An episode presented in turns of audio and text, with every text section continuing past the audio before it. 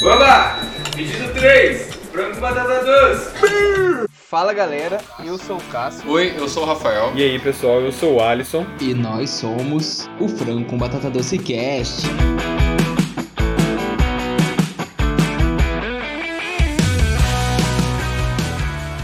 Bom galera, no episódio de hoje falaremos sobre promoção de saúde. E ninguém melhor que para falar de promoção de saúde do que ela. Ela que é formada em licenciatura plena em educação física, tem mestrado e doutorado em ciência da motricidade, pós-doutorado em saúde coletiva pela Universidade Federal de Pelotas e pós-doc em saúde coletiva em ciências da motricidade pela Unesp Rio Claro. Hoje falamos com ela, Priscila Nakamura. Boa noite, Naka. Boa noite, meninos. Tudo bem com vocês? Opa, só alegria. Graças a Deus. E hoje estamos com ela, Priscila Nakamura, nossa professora da faculdade. Ela que foi encabeçada da nossa primeira parte do estágio de promoção de saúde, foi nossa professora de condicionamento físico, que eu particularmente gostei tanto que estou fazendo de Eu novo. também, duas vezes. Eu, e meu amigo, eu e meu amigo. Rafael. Então, galerinha, agora a gente vai saber mais da Naka. Qual que foi a motivação dela, ou até mesmo o que interessou ela é, pela área de saúde pública? Quais foram os motivos que levou ela a seguir essa profissão, a seguir esse segmento da educação física? Bom, ah, então na verdade esse interesse né, na área de saúde mesmo, voltada para a área da educação física, ela surgiu no, no meio do meu mestrado, tá, junto com o meu orientador na época, que era o professor doutor Eduardo Cocobon, em que o a minha dissertação ela era voltada mais para a área de fisiologia do exercício do que para a parte de saúde coletiva em si. Mas a gente começou a questionar muitas coisas, né? Do tipo que a área de fisiologia do exercício ele é importante, só que ele é muito restrito, ele atinge poucas pessoas. Atinge, na verdade, só os atletas ou pessoas que estão em níveis mais elevados. E a gente estava vendo que a população estava adoecendo muito. Então que a gente discutiu bastante sobre isso, que talvez era a hora de a gente começar a focar mais em promoção de saúde, saber como que funciona isso. É, que não é algo simples, né? Que vocês já viram que é algo bem complexo. E aí, quando eu fui fazer meu doutorado, aí eu já foquei na minha tese pensando nisso mesmo, né? Tipo, quais são essas milhares de variáveis que influenciam as pessoas a praticarem ou não atividade física? Por que, que tem pessoas que não fazem atividade física? Será que é só motivo, sei lá, só é preguiça? Será que o, o problema é tá só com ela?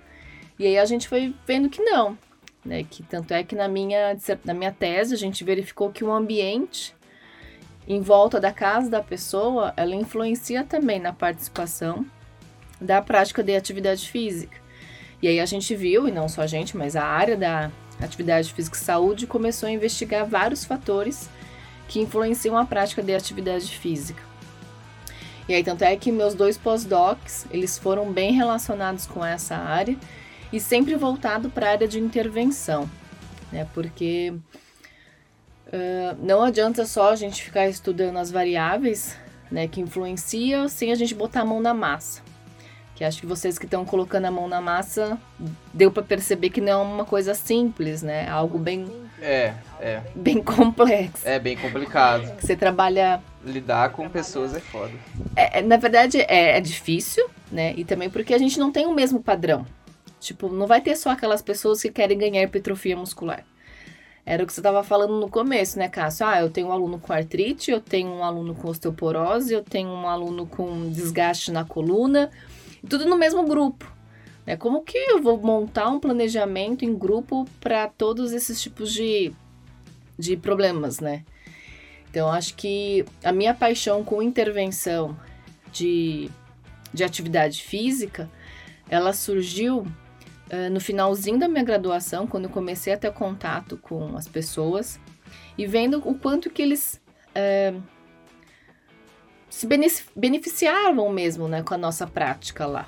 Eram pessoas de nível socioeconômico muito baixo, que não tinha poder aquisitivo para pagar uma academia ou frequentar clubes ou algo do tipo, e que hoje a gente sabe né, que essa população é uma população de risco, porque eles não têm acesso à prática de atividade física de boa qualidade. E quando eu via é, que eles realmente tinham aquelas melhoras, era algo assim, assim, nossa, que legal, né? É, eu tô fazendo a diferença na vida de alguém. Então era essa sensação que eu tive e é essa sensação que eu tenho até hoje. Então, hoje eu trabalho, né, faço aquele projeto de extensão que a gente tem na faculdade, muito mais por prazer do que por qualquer outra coisa. É, vocês me acompanharam em alguns momentos nessas aulas e vocês puderam perceber o quanto que eles ficam felizes e se sentem super agradecidos, né, pela forma em que a gente cuida deles, de como eles melhoraram e tudo mais. Eu lembro que um dos relatos que eu tive quando eu era estagiária desse projeto lá em Rio Claro era que um idoso chegou pra gente e falou assim: "Ah, vocês não sabem o quão gratificante está sendo para mim participar dessa atividade, porque hoje eu consigo carregar meu neto. E antes eu não conseguia carregá-lo. E uma das coisas que me deixou mais assim é que a gente sempre faz testes, né, de avaliação para verificar se está melhorando ou não. E quando a gente foi ver o teste dele, a gente não percebia melhora no trabalho de força dele, ou né, no teste de força muscular. Então foi uma outra coisa que me intrigou muito. Foi assim, ah, talvez esses testes tão redondos e tão específicos não sejam capazes de, cap de captar essas pequenas melhoras a nível acadêmico, vamos colocar assim, Uh, e que essas pequenas melhoras na vida deles fazem muita diferença. Tipo, ah, eu não conseguia amarrar o meu sapato, eu não conseguia me vestir sozinho. E alguns testes não conseguem pegar essas, esses, esses detalhes, né, na qualidade de vida deles.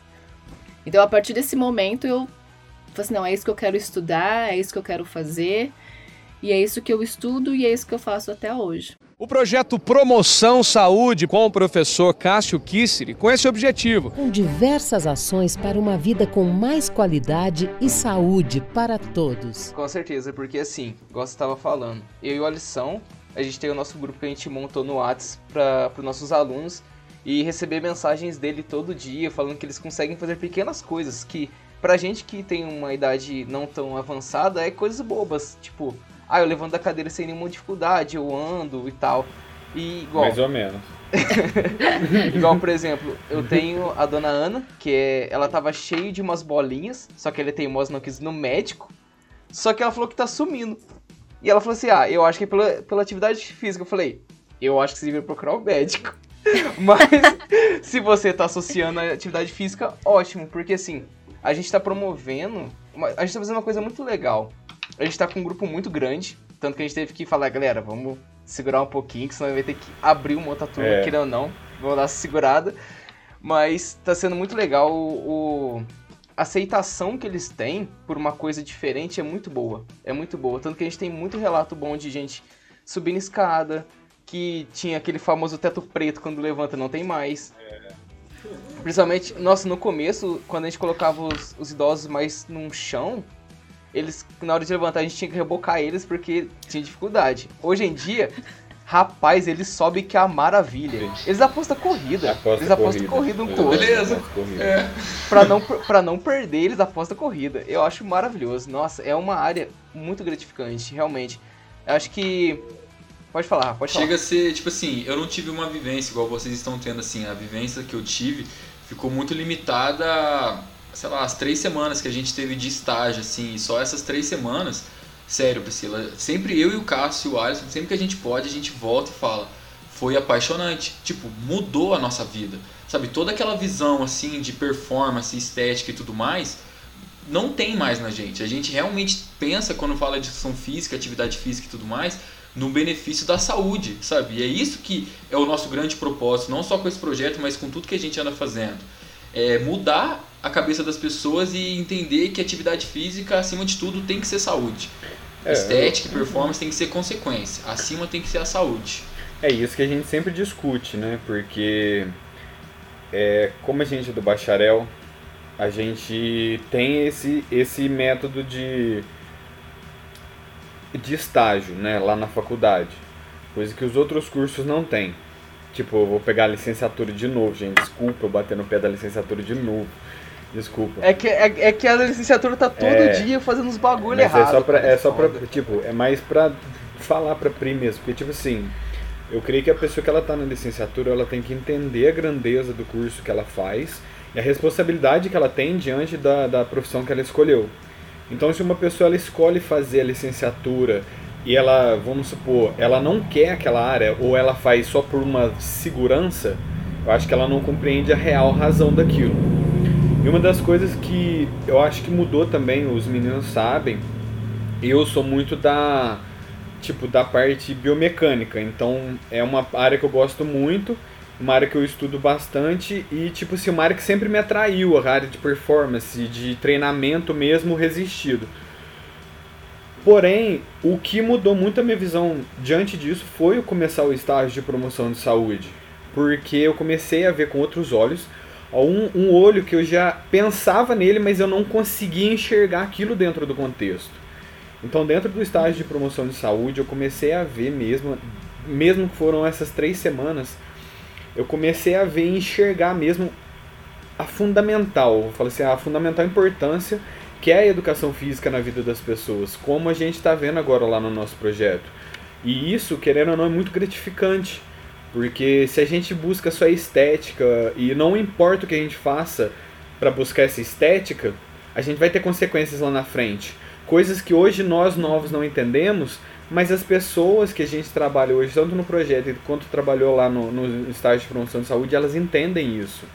Tem o exemplo da avó do Cassinha, Dona Zezé, um beijo se ela estiver ouvindo a gente aí.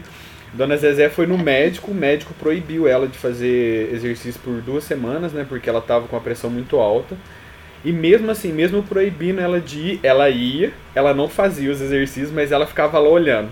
Aí tinha hora que ela falava assim, não, gente, eu vou embora porque eu tô com vontade de fazer e se eu ficar aqui eu vou querer fazer. Aí. Que. Porque eu vou, eu vou falar uma coisa, uma coisa interessante. Bom, a lição tocou nesse ponto. O que acontece? Ela sofre de ansi, ela sofre de ansiedade. Ela não tem nada no coração. Ela não tem nada. Porque assim, não, eu, eu afirmo, ela não tem nada. Porque assim, ela sempre fez atividades, nunca reclamou de nada. Ela não tinha, ela não tinha tontura quando levantava. Ela levantava sozinha. Ela corria. Ela, ela fazia todas as atividades que a gente propunha de uma maneira que ela fosse dentro do limite dela, mas que ela mesmo se colocava a fazer mais porque ela sabia que ela conseguia. E do nada o médico falou assim: Ah, você não pode que você vai infartar. Eu falei, mano, se fosse pra ela acontecer alguma coisa com ela, já era pra ter empacotado faz tempo. Era... Ai, Cássio do céu. não, de verdade. Porque assim. É porque vocês não poxa, viram o Cássio falando fa- isso na frente dela. É, velho. Mano, porque assim, ah, só pra pôr um contexto, Naka, ela foi a mesma que caiu aquele dia na, na rua do centro, que eu te contei essa história. É. Nossa.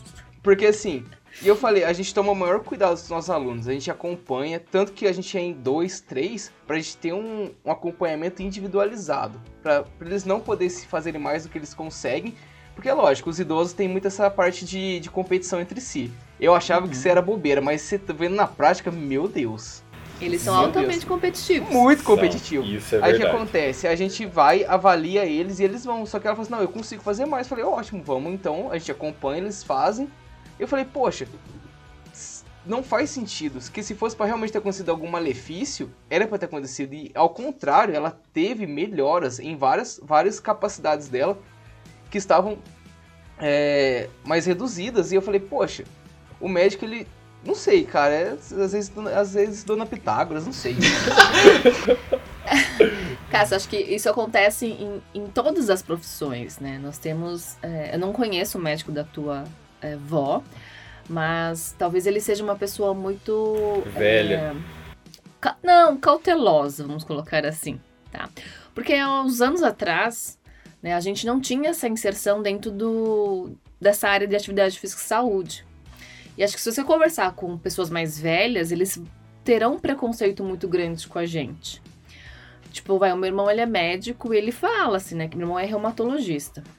Ele fala, ah, Pri, é, eu tenho medo, porque eu já encontrei vários profissionais de educação física que pegavam uma pessoa com, sei lá, vai, com é, artrite, artrose e não sabia o que fazer com eles. Então, como que eu vou deixar meu paciente ir para uma academia, ir para um profissional de educação física, se o cara não sabe nem o que é essa doença? Então, eu prefiro restringir a prática do que expor o meu aluno o meu paciente, né? Então, às vezes, Cássio, o médico da tua avó esteja fazendo isso. E aí o que eu aconselho você a fazer, se você tiver oportunidade, é de conversar com o médico da tua avó. A gente falou assim, ah, então tá, se ela tá com esses picos de pressão alta, então vamos investigar o que, que tá acontecendo. Porque às vezes pode ser essas crises de ansiedade. E não necessariamente algo é, relacionado ao sistema cardiovascular dela, né? Sim, o porque o que aconteceu, o que eu acho, minha tia, no dia da consulta, minha tia foi com ela. Minha tia deixou nítido. O que aconteceu foi que o médico em si, ele não soube falar de uma maneira que a pessoa entendesse. Tipo assim, ele falou de um jeito que ela ficou, falou assim, nossa, se eu fizer alguma coisa, eu vou morrer. E tipo, não soube explicar, falou assim, ó, estou te aceitando essa, esse repouso pra gente avaliar. Não, eu falou assim, ó, se você. Essas palavras, se você fizer, você vai ter um infarte. E minha avó já ficou nervosa. Já começou a ligar, aí que tá tendo isso, tá tendo aquilo. E não tinha nada. Tanto que minha mãe como minha mãe trabalha na área da saúde, a mãe sempre faz acompanhamento também do, das minhas avós. Porque ela é enfermeira, então ela vai, tira pressão, ela vê os resultados e fala assim, ó, sua avó não tem nada. Ela tá ótima do coração. O que aconteceu foi, acho que o modo que ele quis é, ajudar ela foi muito... Extremo? Extremo, ligado? Foi muito é, extremo. É por isso que a gente sempre tem que tentar se aproximar dos médicos. É difícil? Muito difícil, assim. Tipo, até hoje eu consigo contar nos dedos os médicos que eu consegui conversar. Né? E falando, gente, vamos fazer essa parceria, porque pro paciente é muito importante a gente conversar e saber o que está acontecendo. E às vezes, cara, se você conseguir esse contato com esse médico e falar, não, pera lá, o que está acontecendo com a minha avó? Porque parece que a pressão dela não tá tão alta assim, né? Enfim, talvez valha a pena essa conversa. E acho que esse. Porque a gente Pode falar. Porque como, tipo assim, a gente faz o acompanhamento, a gente faz tudo dentro do padrão nosso, não faz, Alisson? A gente, tipo, a gente tenta manter tudo o mais profissional possível para Uhum. passar segurança para eles que a gente não tá lá simplesmente passando uma atividade, a gente tá realmente querendo promover uma melhora na saúde deles. Então, tipo assim, a gente tem a nossa avaliação, a gente faz medidas, a gente tira pressão, a gente tem o acompanhamento com a escola de Borg para saber como tá sendo a intensidade de atividade para cada aluno. Então, assim, a gente tem um acompanhamento e realmente eu fiquei, o que me deixou mais assim foi realmente ter essa essa essa opinião. Mas o que acontece? Uf, uma coisa que a gente discutiu muito no primeiro episódio é que essa parte da área da saúde, a gente, tipo, não todos, claro, não generalizando, mas tem muitos que são acaba sendo mesquinho, porque querendo ou não, a gente é uma roda só, a gente é um núcleo só.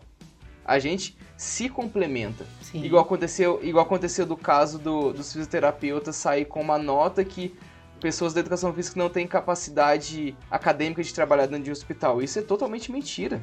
Totalmente mentira. Balela. E o- a no... eles Balela. soltaram uma nota como se a gente só soubesse passar 3 de 15 se eu trabalhasse em academia. E não é assim. É, E não só é puxar assim. ferro. É só isso. É, É, eu estudo exatamente. quatro anos pra Tipo puxar assim, ferro. É lógico, eles, te- eles tiveram uma visão muito limitada do que é educação física. Então, acredito não todos também, mas acredito que alguns médicos ainda têm essa visão. Porque você mesmo falou que é difícil essa comunicação. E É, e É foda. aquele negócio também, né? Tipo assim, a gente a procura gente um é o- a médico gente é- quando o problema ex- existe já. E a gente sabe que na nossa profissão a gente consegue prevenir os problemas de acontecer. Não que a gente vai, nossa, eu tenho um profissional de São Física me acompanhando, nunca mais vou no médico. Não, é bom fazer um acompanhamento, sabe? Cuidar da saúde, faz tudo parte do processo.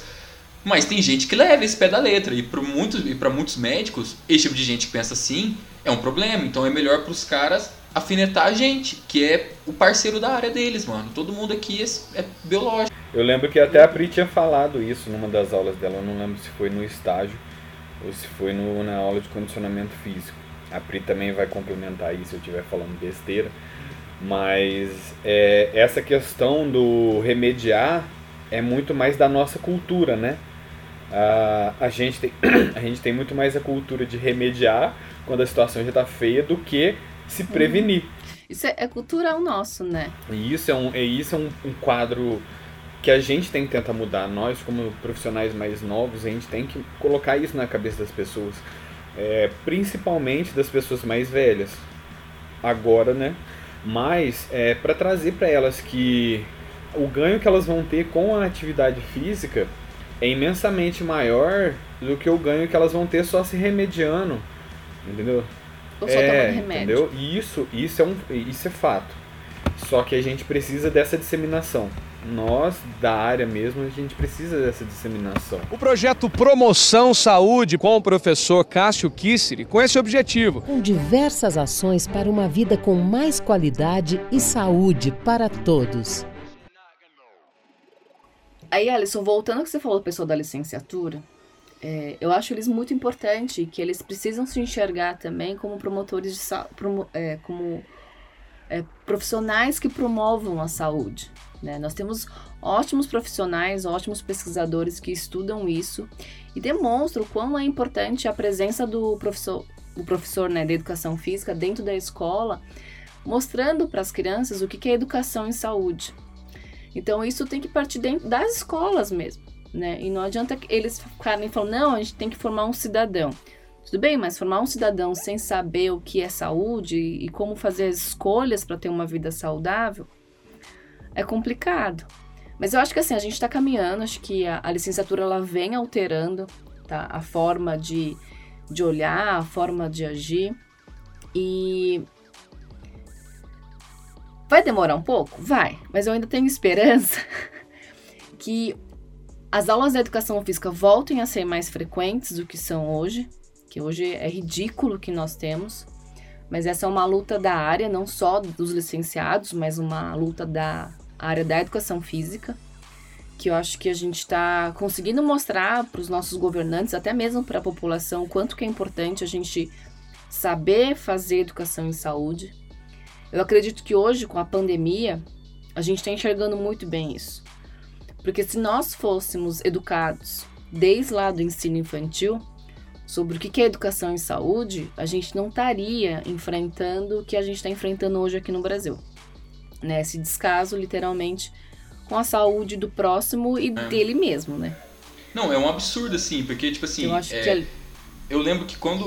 Um relato pessoal, assim, eu lembro que quando eu tava no ensino médio, eu nem era um aluno bom, sem maldade. Eu era um dos, tipo assim, de pior pra, pra baixo, sabe? E eu, sendo assim, eu sofria muito com ansiedade sabe? Muito com ansiedade. Eu ficava pensando assim, se eu, que sou um aluno de pior para baixo, tô sofrendo com ansiedade, imagina os alunos que vivem para isso mesmo, sabe? Imagina como é que é a cabeça desse povo. E hoje na faculdade eu consigo entender que um trabalho de educação física feito na escola com, sabe assim, um esmero Amor. um pouco mais bonitinho do que simplesmente, olha, turma, essa aqui é uma bola e você chuta a bola e beleza, podia diminuir esse caso tão seriamente e fazer sabe, mudar totalmente o prestígio que o profissional de educação física tem dentro da escola. Não ser simplesmente só mais um que está lá para uhum. cumprir tabela e ser, nossa, gente, sem esse cara aqui, a saúde mental da nossa escola vai pro lixo. Vai pro lixo. Então agora, então agora eu vou me retratar aqui, tá, pelos outros episódios, que eu me expressei muito mal, tá? Mas eu peço desculpa ao pessoal que é da licenciatura. De verdade, eu tô falando. o meu nossa, Alex, eu tô até com medo de saber ah, o que, que não, você falou. É porque esse episódio não é porque o meu, o meu, o meu, a minha indignação, a minha indignação não é Não, é com porque o assim, curso. o que, o que acontece? A minha indignação é com as pessoas que estão no curso que não compreendem a importância da licenciatura. Entendeu? E é por isso que eu fico mal. Às vezes eu me expressei mal nos outros episódios, Pessoal, me desculpa, por favor, mas não é contra a licenciatura. Jamais. Velho, isso que a Priscila falou, isso, isso é importantíssimo, tá ligado? Levar essa noção para uma criança e para um adolescente de saúde dentro da escola e já, e já fazer esse adolescente, essa criança crescer com essa visão, isso é de extrema importância para a vida dele. É. Agora, se você, desculpa, Brio, eu vou ter que falar, mas se você é da licenciatura, cara, e tá dando aula em academia, velho, Mano, vai ah. se fuder, velho. Não, mas é, o louco, sabe? De verdade, cara. Chega se você não entende a, a importância do seu curso e a responsabilidade que você tem, cara, o código de ética que você tem que seguir, velho. É. Mano, nossa, se você é da licenciatura e tá postando treino de peito pra aluno, só te falo isso, viu? Vou nem citar nomes, não, vou deixar no não, ar. Mas é, tipo assim, ah, não só, tipo, tanto na área do deixa, bacharel, deixa mas da licenciatura, que nem a gente conversou em outros episódios, a gente sempre fala entre a gente o trabalho, o inicial, sempre tem que ser um trabalho de conscientização. A pessoa tem que se entender, entender o que, que aquilo pode fazer com ela. Sabe, seja numa academia, seja numa escola, independente da área. E se você não tem um trabalho de conscientização sendo feito, pra que que você vai fazer alguma coisa? Então joga pra cima mesmo, ô louco. Isso que é foda, porque assim, a pessoa que trabalha na escola, o professor de educação física, principalmente, mano, ele tá moldando jovens mentes, cara. Ele tá. Ele tá trazendo, porque quantas pessoas eu conheço que foram pra educação física porque tinha um professor Uhum. que incentivou elas, mostrando que a área é linda, tá ligado? Um monte. O professor um de educação monte. física ele quebra aquela chatice das aulas de matemáticas, você ficar em fila e nossa, aquele negócio chato, você vai ser um momento descontraído, um momento seu, um momento de lazer, no meio do ambiente escolar. Não tem como ser mais bonito que isso, cara. Você cresce um cidadão melhor, sair da escola e fala, nossa, que aula legal de educação física hoje. Eu vejo a hora de chegar quinta-feira de novo pra aula de novo. Porque isso é um ponto. E a pessoa não vê isso. É. Isso é um Não ponto que eu queria isso. até trazer e saber a opinião da Priscila por causa disso. Alguns episódios a gente comentou que a escola ela é feita pra gente passar numa prova. Todas as matérias que você tem na escola, elas são feitas para você passar numa prova. Porém, tem uma matéria na escola que não é feita para você passar numa prova e é a única matéria que ela tem a chance e a oportunidade de te transformar num cidadão e numa pessoa melhor.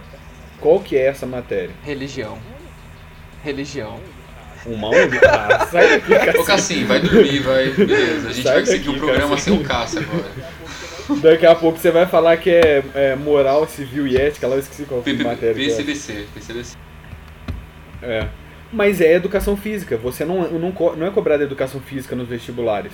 Mas é a única matéria que você tem dentro da escola que tem a capacidade de te transformar num cidadão e É. numa pessoa melhor. Não só, tipo assim, na questão da conscientização. Priscila, quando você estava dando pra gente a disciplina de promoção de saúde e você comentou sobre o processo de promoção de saúde no SUS e nos PNPS, a única coisa que passava na minha cabeça era por que eu tive que entrar na faculdade para descobrir isso? Por que eu, como cidadão, não fiquei sabendo disso na escola já? Sabe, que a minha cidade consegue promover um projeto chamado Academia da Saúde, que lá vai ter um profissional de ação física, que ele vai me ajudar. Sabe, que nem você falou no começo, assim, muita gente não tem o dinheiro para bancar uma academia. Não tem e por causa disso acaba se acomodando nos próprios problemas e falando: eu não vou buscar, buscar uma solução porque eu não tenho verba para isso. Mas você não precisa da verba, você só precisa da iniciativa e de um, um ambiente que tenha toda essa conscientização de que educação física não é só campeonato e rolar bola, sabe? Precisa ter o conhecimento, na verdade. Né? O projeto Promoção Saúde com o professor Cássio Kisseri com esse objetivo. Com diversas ações para uma vida com mais qualidade e saúde para todos. A gente, aproveitando que a gente tocou nessa parte do conhecimento e tudo mais assim, a gente que foi aluno de seu, a gente tem noção dessa história assim, mas a gente queria que você, por favor, comentasse um pouco de como foi o caso de quando você estava fazendo o seu, o seu projeto de promoção de saúde em Rio Claro e cortaram sua verba. Como que vocês resolveram esse, esse, essa, esse problema? É, a gente passou por uns perrengues desse, né? Que é justamente o quê? Mu- Mudanças de gestões, né? Que a gente tava super bem com um gestor e aí na eleição seguinte entrou o oposto. E aí geralmente o que eles fazem? Eles querem destruir tudo o que a outra gestão fez, que também é uma burrice gigantesca, né? Que os nossos governantes continuam fazendo. O que, que a gente fez? A gente mobilizou a comunidade que literalmente foi a mesma coisa que eu fiz em Muzambinho. E como a gente atendia várias unidades básicas de saúde em Rio Claro, e eles realmente não estavam repassando a verba que a gente tinha conseguido um edital no Ministério da Saúde, então assim, eles teriam que repassar esse dinheiro para a gente, não estavam repassando. A gente parou todas as nossas atividades e a gente foi conscientizando a população do que estava acontecendo e que os únicos que poderiam mudar a situação do tipo, não, ter que voltar às atividades, eram eles, eram a própria comunidade. Então foi o que aconteceu. Então a comunidade é, de Rio Claro, eles se uniram, eles foram até a Secretaria de Saúde, chegaram no prefeito e começaram a exigir a volta das atividades físicas dentro das unidades. E em Mozambinho, pelo fato de eu ter tido essa experiência em Rio Claro, eu fiz a mesma coisa. Porque em Mozambinho eles estavam assim, não, né, não vamos contratar um profissional de educação física, porque tem um projeto de extensão lá da Priscila que ela já atende as unidades básicas de saúde. Eu falei, não, não. Uma coisa é projeto de extensão que visa a formação de profissionais de educação física. Outra coisa é atender a comunidade realmente como uma, é, uma intervenção proposta pelo município para promover saúde. Então são duas coisas distintas, ligadas, ok? Mas são distintas. Eles falaram, não, a gente não vai contratar ninguém. Eu falei, então tá, então eu vou parar. E aí eu parei. Mas antes de, de eu parar, eu, eu falei com todo mundo, tá? A comunidade em si, né, que era atendida, expliquei para eles o que estava acontecendo. Eles compreenderam e eles realmente foram atrás dos direitos deles. Eles foram para a Secretaria de Saúde, foram pedir a volta, foram pedir a volta, é, a contratação de um profissional de educação física e hoje a gente conseguiu. Então, assim, a comunidade não tem ideia do poder que eles têm. E isso é uma coisa que os nossos governantes não querem que eles percebam isso. Né? Que a comunidade, quando se junta para conseguir uma coisa boa, eles conseguem. Eu acho que o grande exemplo que nós temos disso é o SUS. Que a gente conseguiu o SUS com muita, mas com muita, não briga, mas é, união da comunidade. E que hoje as pessoas não estão vendo, mas o SUS está morrendo.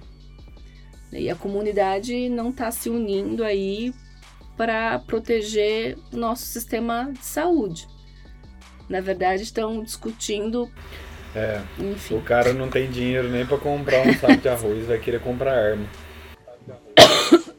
É, aquele negócio, né? Tanto que, tipo assim, toda essa parte, assim, Priscila, eu- entra nas diretrizes, né, do PNPS, trazer um empoderamento pra, Para a pra, população. pra população, é, deles entenderem os direitos que ele tem. Uhum. Sabe? É muito mais do que só o benefício, tipo, da saúde, assim. É o benefício de entender que você, como cidadão, tem um monte de direito que você tem que estar na rua cobrando. Você tem que, você merece esse tipo de coisa. E a gente, a gente quer te dar esse tipo de coisa. Uhum. E tem muita coisa, assim, que, tipo, vai, em relação aos idosos, nós temos o Estatuto do Idoso, que tem milhares de benefícios que os idosos têm e que eles não sabem. E o governo ou o município, ele se preocupa em divulgar isso? Não. Fui descobrir na faculdade que isso existia, na faculdade. Imagina a tua avó. É, não, não faz a menor ideia. Não faz a menor ideia. Tanto que, Priscila, tipo assim, é, é uma coisa. Eu, eu venho de cidade pequena, né? Então, em cidade pequena tem esse preconceito. Tipo assim, em todo lugar tem esse preconceito, mas parece que aqui em cidade pequena ele grita mais forte ainda. Que é que o professor de educação física, primeiro, muita gente não sabe a diferença de bacharel e licenciatura já. Então todo mundo já pergunta assim: ah, mas você, qual escola que você vai depois? Eu tenho que estudar a licenciatura para ir para alguma escola depois. Estou formando em bacharel agora. E muita gente acha que eu vou simplesmente formar e vou ficar em academia, passando ficha de treino assim, e o benefício é só estética. Tanto que alguém já até falou assim pra mim: "Ah, mas e se chegar alguém na academia que não quer ficar grande? Eu vou dar graças a Deus, porque eu não quero, tipo assim, eu não tenho nada contra esse povo, mas eu não quero isso. Eu quero outras coisas que não sejam a estética. Uhum. É, eu sei é que o, a gente ainda vai fazer, que a gente estava montando outra pauta, que a Priscila também vai estar presente somente sobre o SUS. A gente vai fazer um programa somente sobre o SUS, mostrando a importância. Tanto que eu vou, eu vou fazer uma observação aqui, que se você fala que o SUS tem que acabar, eu quero que você morra queimado, só para deixar constado aqui, beleza? Mas... Não, Mas nunca. é assim, você a Pri falou dessa, dessa questão do que ela sofreu essa dificuldade em Rio Claro, né, com, com toda essa má gestão e troca de gestão, porque os, os gestores das cidades, eles não entendem que a população ela necessita de um serviço contínuo, eles só entendem assim, eu entrei, eu que mando e que se fodam vocês. Eu queria saber também da Pri se ela sofreu mais alguma outra dificuldade em algum outro projeto mesmo.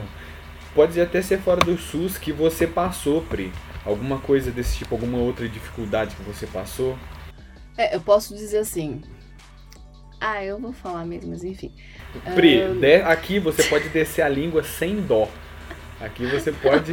Aqui todas as amarras Oh. estão soltas.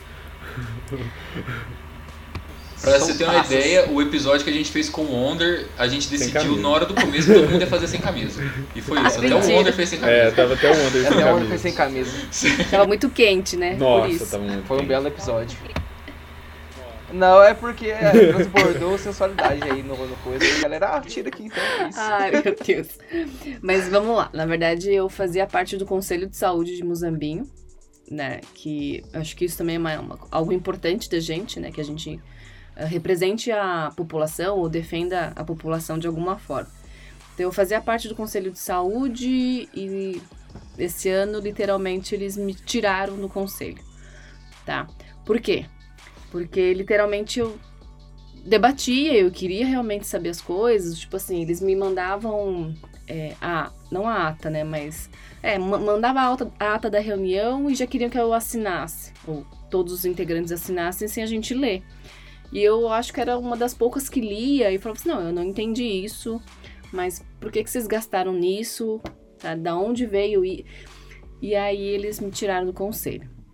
É, fiz as minhas reclamações, então tá todo num processo aí de denúncia, enfim, mas isso é uma das coisas que a gente precisa aprender muito, que é trabalhar com essa parte de gestão. Trabalhar com político não é fácil, é, é muito complicado, muito complicado mesmo. Então acho que esse foi um, uma outra experiência ruim que eu tive quando eu, eu tentei, sei lá, de alguma forma ajudá-lo, sabe? na verdade eu, queria, eu quero ajudar o município, eu não quero me candidatar a nada, eu não quero ser nada, só quero utilizar do conhecimento que eu tenho para fazer o bem para a população de forma geral. Mas, como a gente tenta fazer isso, a gente tem o outro lado, né? Das pessoas que não querem que as pessoas saibam o que, que realmente está acontecendo. E acho que todo mundo sabe que, infelizmente, aqui no Brasil, a política ela tem um poder muito forte e é complicado. então, essa foi uma experiência ruim. O projeto Promoção Saúde com o professor Cássio Kisseri com esse objetivo. Com diversas ações para uma vida com mais qualidade e saúde para todos.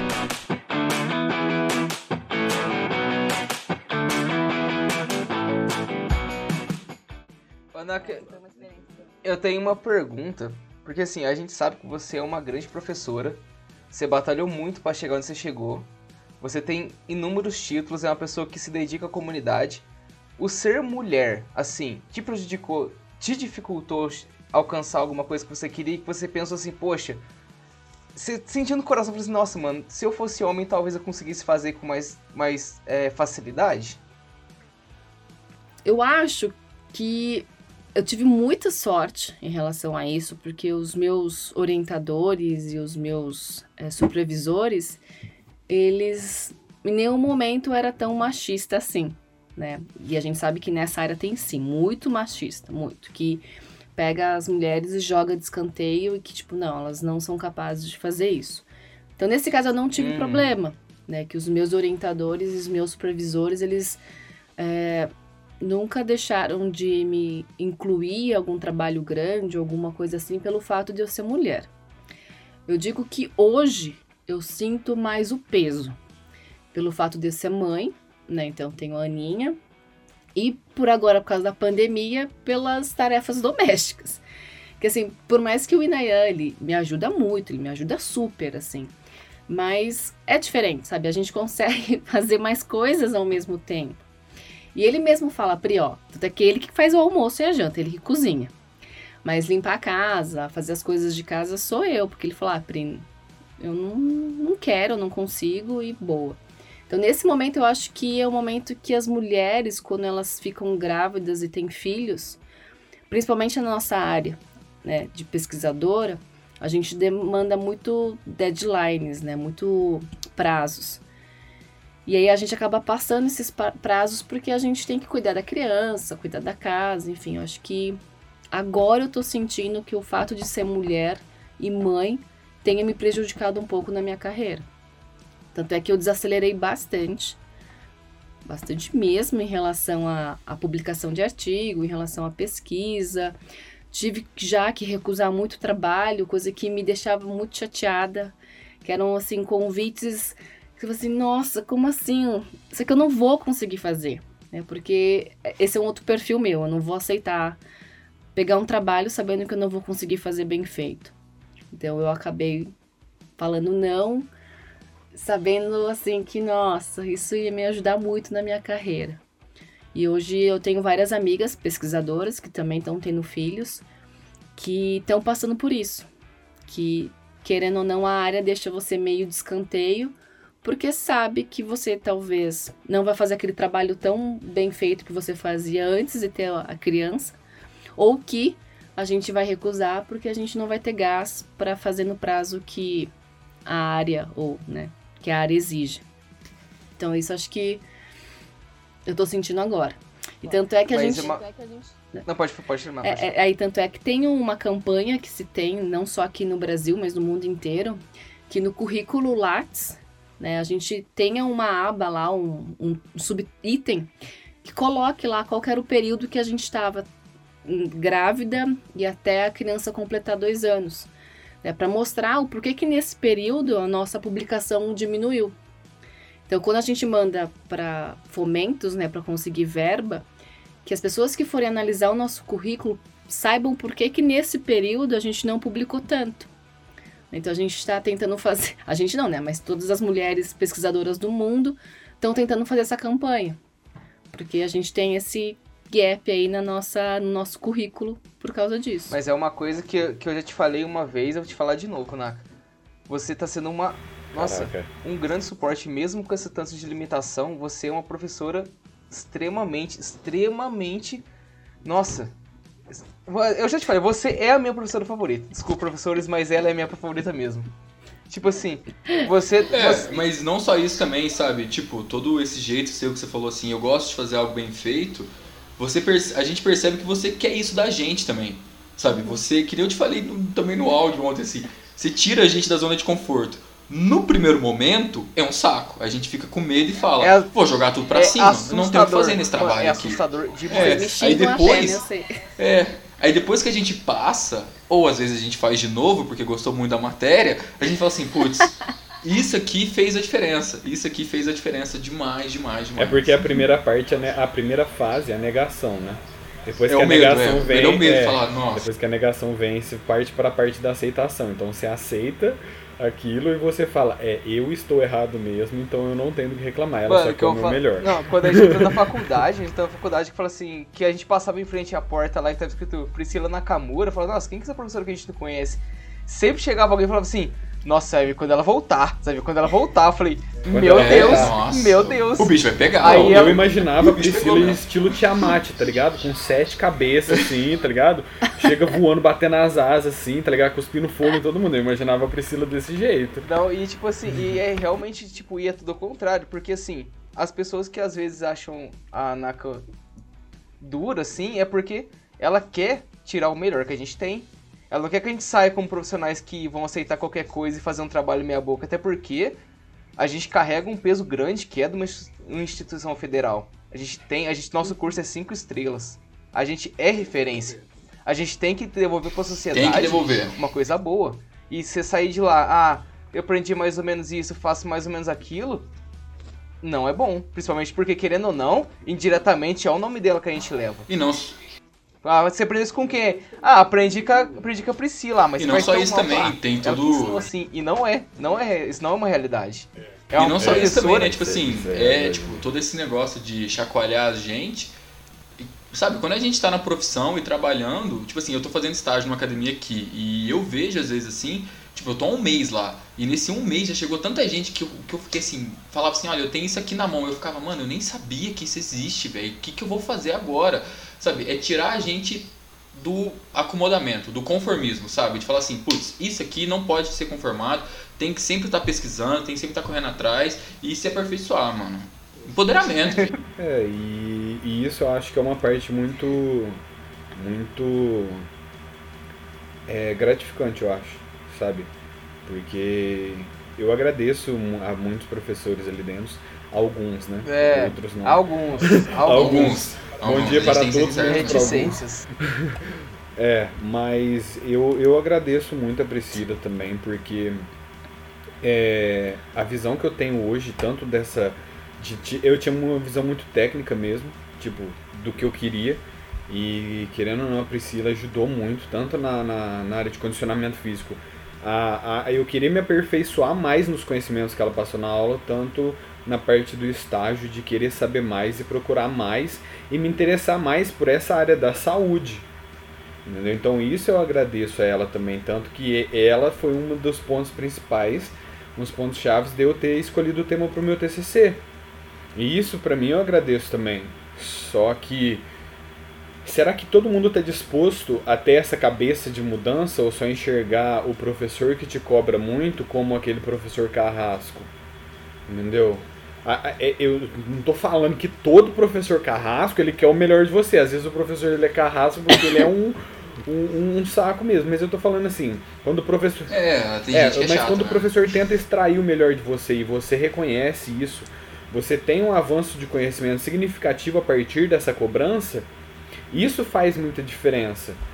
Tanto que eu queria até perguntar pra Pri, assim, é óbvio, né? A Priscila ela tem quase a minha idade, né? Opa! Quase a idade da lição, porque o Alisson é um senhor já. quase a minha idade aí, conquistou muito. Não, desculpa, gente. Mas a Pri tem quase a minha idade. A Pri já tá chegando nos 28 aí, né? Opa! Então, mas eu queria perguntar assim, é, ô Pri, na, na- quando você ingressou na carreira acadêmica, é, você. O, o que, que você mudou até hoje? Tipo, desde quando você estava lá no começo, ingressando na carreira, para o que você é hoje. O que, que você mudou? O que, que você via na Priscila lá de trás que você conseguiu aperfeiçoar, ou você conseguiu melhorar, ou você falou assim, não, isso eu tenho que tirar Nossa, da minha pergunta vida? complexa. É, tipo, É. só pra te ajudar a, tipo, a pensar assim, tipo, a gente né? que é aluno seu, a gente já ouviu o relato seu contando que você nadava, sabe? Ao ponto de Bom, quase eu ser vou- atleta. E foi um negócio que eu tava até comentando com o Cássio, tipo assim, geralmente quem era quase atleta e entra na faculdade de educação física, pensa em performance. Pensa em performance, trabalhar com esse tipo de gente. E com você rolou essa curva. Você mudou da performance e foi para a da promoção de saúde. Sabe? Momentos assim, momentos que você tinha tudo para ser tal coisa e falou assim: não, não dá para ser isso aqui, eu preciso mudar de lado, preciso fazer outra coisa. Tá, então vamos lá. Ahn, quando eu comecei, a ingressei no mestrado. Na verdade, eu entrei na faculdade muito nova, né? Então acho que eu tava. Entrei com 17 na faculdade. Eu acho que eu entrei muito nova, muito imatura ainda. Então eu penei bastante na faculdade por causa dessa minha imaturidade. Tanto é que no primeiro ano da faculdade eu quase não aparecia na faculdade. Olha, igualzinho nós, imagina. Não, mas é que eu estudava em Rio Claro e morava em São Paulo, então eu ficava muito em São Paulo. E aí, literalmente, eu ficava calculando lá o máximo de faltas que eu podia ter pra não reprovar por faltas. Ixi, igual nós na aula do não, Esse- velho. É nós na aula de não é desse jeito. Desse jeitinho. Parece nós, cara, parece nós. A É, gente preocupa igual- mais fazer as contas nós, as faltas é. do que pelos Igual- trabalhos. Eu era assim no primeiro ano de faculdade, também porque eu treinava, né? É. Então eu nadava. E no meu primeiro ano de faculdade, eu tinha conseguido o índice pra nadar o brasileiro. Então, na minha cabeça, assim, não, eu preciso decidir, assim, o máximo, se eu quero realmente seguir essa vida de atleta ou se eu quero ir pra faculdade. E aí, lógico que meus pais me guiaram muito, falando, Pri, ser atleta no Brasil não dá, ainda mais de natação, né? Então, eles meio que me forçaram a continuar estudando. E aí, no segundo ano, que aí eu comecei a ter contato mais com a parte eh, científica, né, de iniciação científica, que eu fui me interessando por outras coisas. E digo que os projetos de extensão, eles foram muito importantes na minha vida para mostrar que a, a educação física não era só natação, que não era só performance, que existiam outras coisas muito interessantes. Então, por isso que eu acho super bacana os projetos de extensão. Mas enfim, aí quando eu entrei no mestrado, no doutorado, eh, caso vocês decidam fazer essa parte acadêmica, vocês vão perceber que é um mundo louco. É um mundo louco mesmo no sentido do quê? É altamente competitivo. Altamente, né?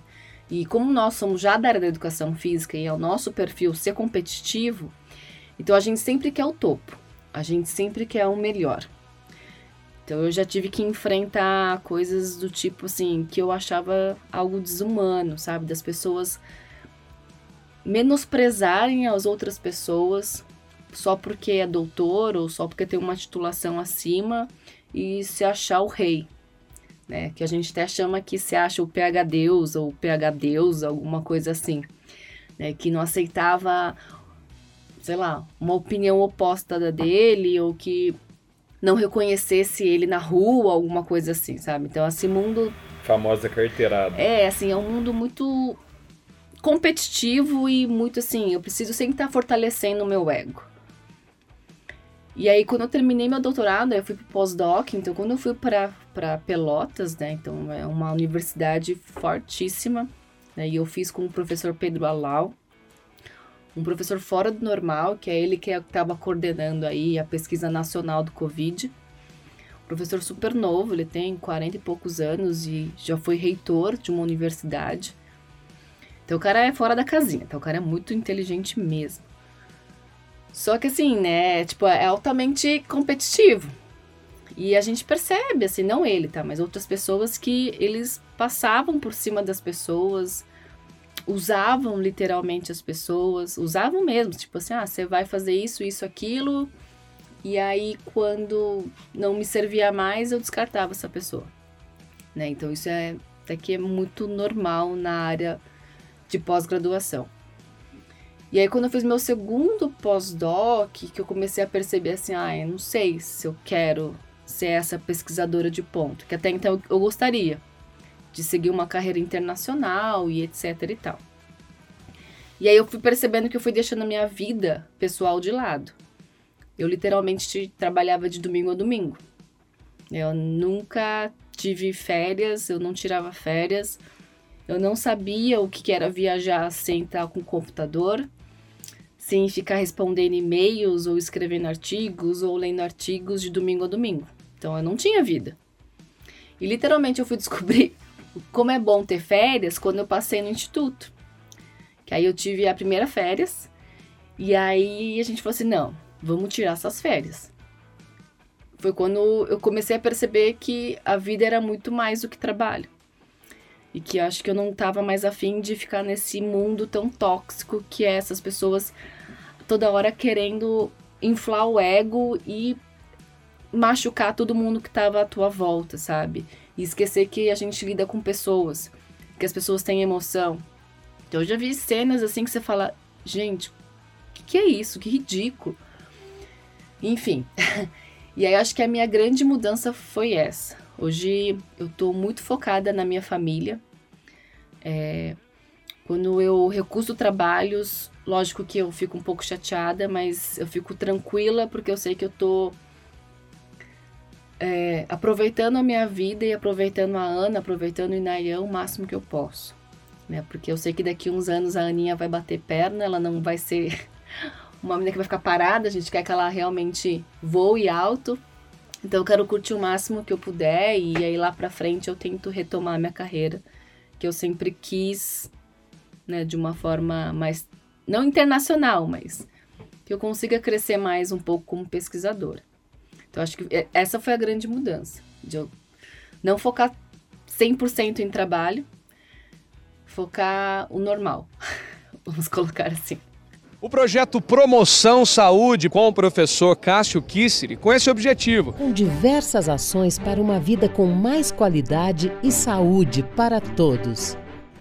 Na, é, uma pergunta aqui. É, qual a relação que é, tem a academia com a estética e da academia com a saúde, na sua opinião? É, porque nesse, tipo, linkando isso, né?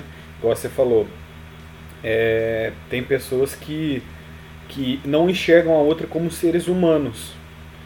E a gente vê muito isso na academia. A pessoa, ela cobra de uma outra pessoa que tem uma rotina completamente, é, eu vou falar assim, mortal, e ela quer comparar essa pessoa com um atleta de alto nível, coisa que não tem como, entendeu? E tratar as pessoas assim como atletas, sendo que a pessoa às vezes não quer ou a pessoa não tem condições disso, isso torna as pessoas menos humanas, né? Você, você trata as pessoas como menos humanos. É igual então, eu já falava, seria? você tratar a pessoa só como um corpo objeto, né? Não, É. não tendo aquela. Vou usar essa palavra faz tempo que eu não uso ela, aquela dicotomia. Famosa dicotomia. Nossa, eu aprendi essa palavra na faculdade e uso muito. Dicotomia e empirismo, as duas palavras que eu mais ouvi na faculdade. E decúbito, não, e decúbito, decúbito ventral também, uso muito. Dor, é, E o cara só dorme de frente, velho, sai pra lá.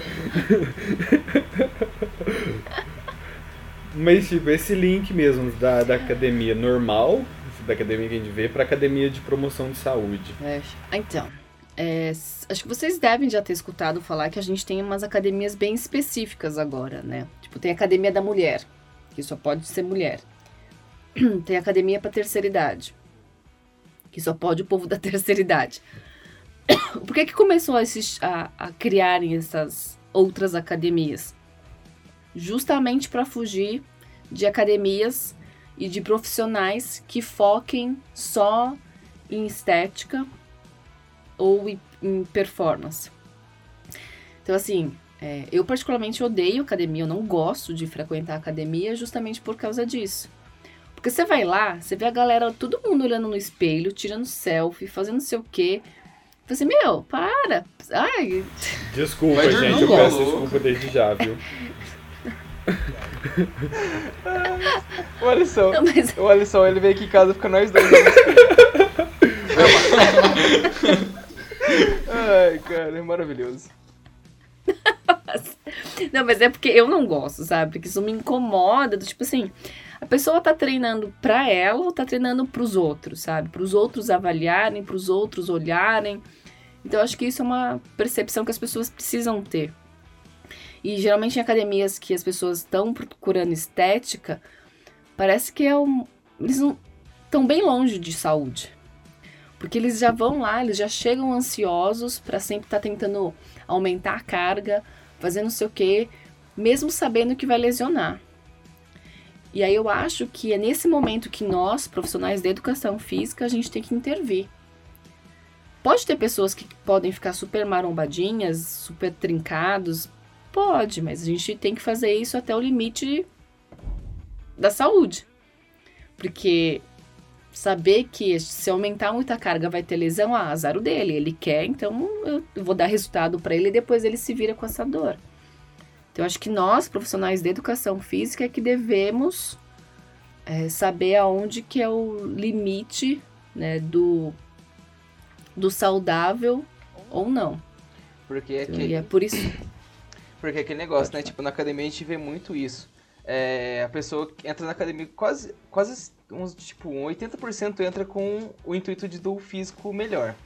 Aí vamos supor, ela pega um treinador que tem essa mesma visão de estética é saúde, digamos assim. Então ela chega num ponto que ela começa a colocar a saúde do, do próprio aluno em risco e fala assim, poxa, você não tá tendo ganho, vamos tomar um negocinho por fora para ajudar? Isso não, não é, para mim, isso não é educação física. Isso não é, não tem como. Porque você sabe, você estudou, você formou, você sabe o que acontece quando você começa a colocar hormônios que o seu corpo já produz em grande quantidade. O seu corpo para de produzir eles. E quando você parar de, de ciclar o que você está fazendo, e o que, que vai acontecer com o seu corpo? O professor, a pessoa que te indicou isso, ela vai estar bem boa na vida dela, porque ela sabe desse de risco. Só que ela não te conscientiza disso.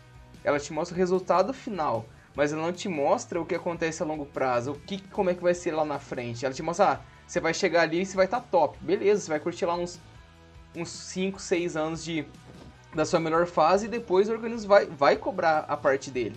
Porque não tem como, ninguém fica invicto. A gente vê inúmeros atletas de fisiculturismo que estão pagando preço ferozmente hoje por conta disso. Por conta de sobrecarga, por conta de usar coisas que é, potencializavam o ganho deles. Hoje em dia eles, eles recebem, eles pagam essa conta. E a conta não é Sim, pequena. porque imagina você ter que viver, o- sei lá, vai, hoje a nossa expectativa de vida, ela tá passando aí dos 80. E aí você chegar aos 60 anos sem conseguir fazer mais nada. Ou ter que ficar tomando 300 milhões de remédios. Então a tua qualidade de vida cai muito para só durante 5 anos você ter aproveitado o teu ápice da tua do teu corpo, vai. Então eu acho que assim, por isso que eu acho que a formação de vocês é muito importante. E assim, e eu sei que a gente tem alguns alunos que usam e prescrevem né, esses tipos de ajuda. Então, toda vez que eu consigo cutucar esses alunos, é, eu cutuco. E tento mostrar pra eles, assim, cara, você tá acabando com a tua profissão. Porque, assim, a partir do momento que você deixa esse cara doente, ele não vai querer mais te procurar. Ele vai ter que ir pro médico, sei lá. Então, o número de clientes que você tem tá diminuindo. Porque você tá deixando eles E doentes. E o pior que é ele vai falar pra um próximo, que vai falar pra um próximo, porque o poder do boca a boca é muito forte.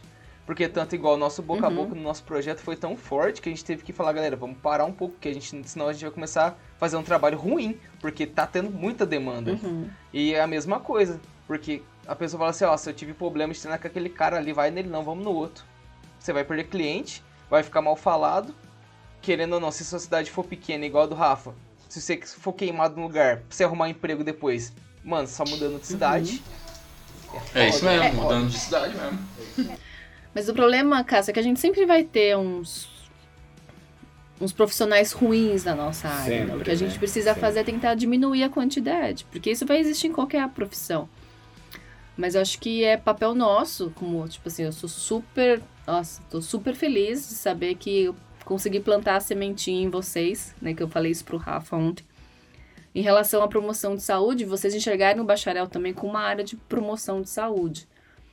E que a gente tem que estar fazendo isso cada vez mais, para que a nossa área tenha muito mais profissionais bons do que profissionais ruins. E que hoje a gente ainda está meio que equilibrado, né? A gente acha muitos profissionais ruins, muitos mesmo, mas também a gente acha muitos profissionais bons, que querem fazer realmente a diferença, que querem fazer com que a área cresça e ela se fortaleça. Então, acho que vocês três estão fazendo isso perfeitamente. Espero que vocês continuem fazendo isso. E vocês estão muito de parabéns fazendo tudo isso. Mas também com uma professora dessa não tinha nem como, né? Ó, não tem nem como, cara. é Mas-. Não é que eu tenho Então, uma. Eu tenho uma não, pergunta era- importante. eu vou nem dormir hoje. Pode verdade. fazer as suas, depois eu faço as minhas. É, O que você acha do treinamento resistido, no caso da musculação, para a terceira idade? E o que você acha do mesmo treinamento para crianças que estão na pré-adolescência, saindo dos seus 10 para os 12 anos, que normalmente tipo, é uma realidade que eu começo a ver muito hoje em dia. São crianças sem nenhum, né, só vai e começa a fazer academia sem nenhum auxílio, sem nenhuma pessoa ajudando e já quer falar, não, vou pegar carga, vou pegar carga, vou pegar carga. A- Vou pegar a, pessoa- carga e o pior, a criança vai, vai um mês, vou tomar suplemento. Vou tomar suplemento, vou ficar grande eu daqui três anos tô no palco Você mostrando vê, você vê, a, vê a criança, ela pesa 20 quilos molhada. molhada. e, e não tem como. Ela. Sabe? Tá, então vamos lá, tá? É, para as duas populações, tanto para os idosos como para os adolescentes, treinamento de força é super importante. Lógico que bem prescrito. Lógico que respeitando todas as alterações metabólicas e fisiológicas que tanto os adolescentes como os idosos têm. Mas pelo que vocês estão me falando, na verdade, é, aqueles adolescentes ou aqueles idosos que vão em academias e que não encontram bons profissionais para prescrever as atividades. Isso é um problema. Isso realmente tem muito em academia, tipo, é, eu escuto muito relato em relação a idosos, né? Que eles param de ir na academia porque geralmente eles saem com alguma lesão. Porque o profissional que tá lá, ele pega o mesmo treino que dá para um marombado e dá para o idoso né? Aí não faz sentido, né? Então a gente sabe que as respostas, as adaptações, o tempo de recuperação é tudo diferente, tanto para os adolescentes como para os idosos. Eu sou totalmente contra é, esses profissionais que não estudam ou realmente não montam um treino específico, respeitando a individualidade aí, né, nos princípios do condicionamento físico dos adolescentes e dos idosos. Então isso é, é bem complicado e eu acho que é aí que a gente tem que entrar. Não é dar pitaco na, no trabalho do nosso amigo. Mas se a gente tá vendo que o cara tá fazendo uma burrada dessa, de chegar e falar pro cara, meu, você sabe que daqui uns anos esse cara aqui não vai andar porque você tá acabando com o joelho dele. Sabe? Tipo, não tem. Gente, não dá pra gente fechar os olhos. Que imagina se fosse um médico né? De um médico vendo que o cara tá fazendo, sei lá, algum procedimento errado e vai ficar quieto. Você, ah, ele vai matar mais um, mas tá tudo certo. Não, entendeu? Então acho que a gente tem que olhar para isso também. Eu acho que a partir do momento que as pessoas comecem é, a perceber que estão sendo avaliadas, que as pessoas estão vendo, tal, acho que a gente começa a se monitorar mais e estudar mais e tomar mais cuidado, eu acho, né? Enfim, é que eu O projeto Promoção Saúde com o professor Cássio Kisseri com esse objetivo. Com diversas ações para uma vida com mais qualidade e saúde para todos.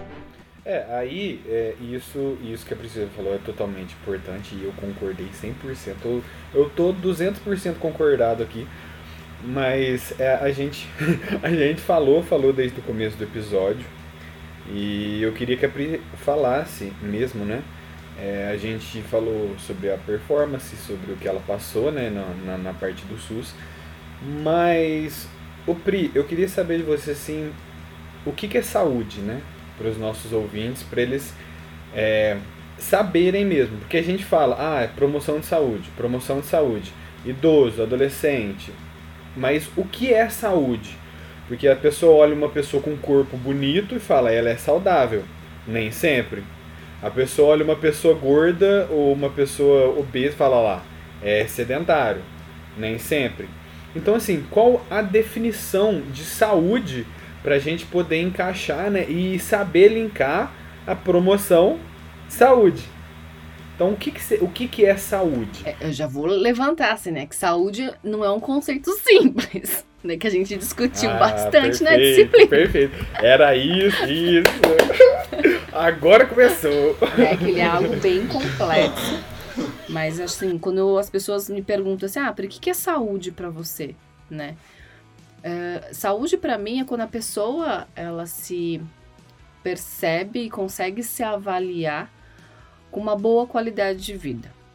Tá? Esse é um conceito. Só que assim, ah, mas esse conceito é muito simplista. É. Mas eu parto do princípio que para o indivíduo conseguir ter essa percepção ou essa avaliação da qualidade de vida dela, ela precisa ter educação em saúde. Ela precisa realmente ter todo o conhecimento, todo o empoderamento, né, do que que afeta a saúde, para daí ela falar assim, não, isso para mim é saudável, não, isso para mim não é. Porque a gente já discutiu, né, que é difícil a gente falar que ah, todo mundo tem que comer dois ovos por dia. A gente sabe que a fisiologia de cada um é diferente, que o gasto energético de cada um é diferente. Então, quando a gente fala em promoção de saúde, não dá para pensar em duas pessoas, a gente tem que pensar no número muito grande. E ó, nós somos muito diferentes. Tudo bem que somos seres humanos, mas a nossa rotina, o nosso gasto energético, o nosso nível de estresse, aonde eu tô vivendo, com quem eu tô convivendo, tudo isso influencia. Então, quando a gente fala em promoção de saúde, Uh, a gente não tem que pensar só no nosso corpo. É, a gente tem que falar do corpo e da mente. Usar essa dicotomia. Aí, agora só falta o empirismo. que, assim, é, se vocês perguntarem para esse povo que vive atrás de estética, na hora que a gente faz uma avaliação psicológica nelas, a gente vê que elas estão totalmente conturbadas, sabe? Tipo, que ela não tem saúde mental. Porque você imagina, você acorda e já tem que ficar pensando. Tipo, eu fico imaginando essas youtubers da vida. Eu não sei como elas conseguem viver. Sabe, tipo, toda hora tem que ficar filmando, vendo roupa, sei lá, maquiagem. E, nossa, eu falei, Jesus, isso não é vida. Eu, Nossa particularmente, Senhora. acho que não é vida. O que mais me irrita particularmente é que eles, essas pessoas que são blogueiras fitness não sabem o quanto eles influenciam negativamente a vida dos outros. Negativamente. Eles não têm ideia. Negativamente, ideia. absolutamente. Absurdamente negativo. Ou na verdade eles têm ideia, Cássio. Só que eles não se importam que pra eles eles estão ganhando dinheiro. Quantos deles se importam? Tipo assim, ah, é, você tá se sentindo bem? Você ficou doente? Você teve alguma lesão? Nenhum deles se preocupam com isso. Né? Pelo menos esses mais famosos a gente vê que eles nem, pff, nem querem saber. É um treino Então, geral pra todo mundo, ó. Faz, quer crescer ombro? Vou te passar um treino aqui de 20 minutos você assiste, faz igual. É isso. Sem saber só. É, sem saber seu volume, sua intensidade, o que você precisa, se você tem lesão, se. Nada.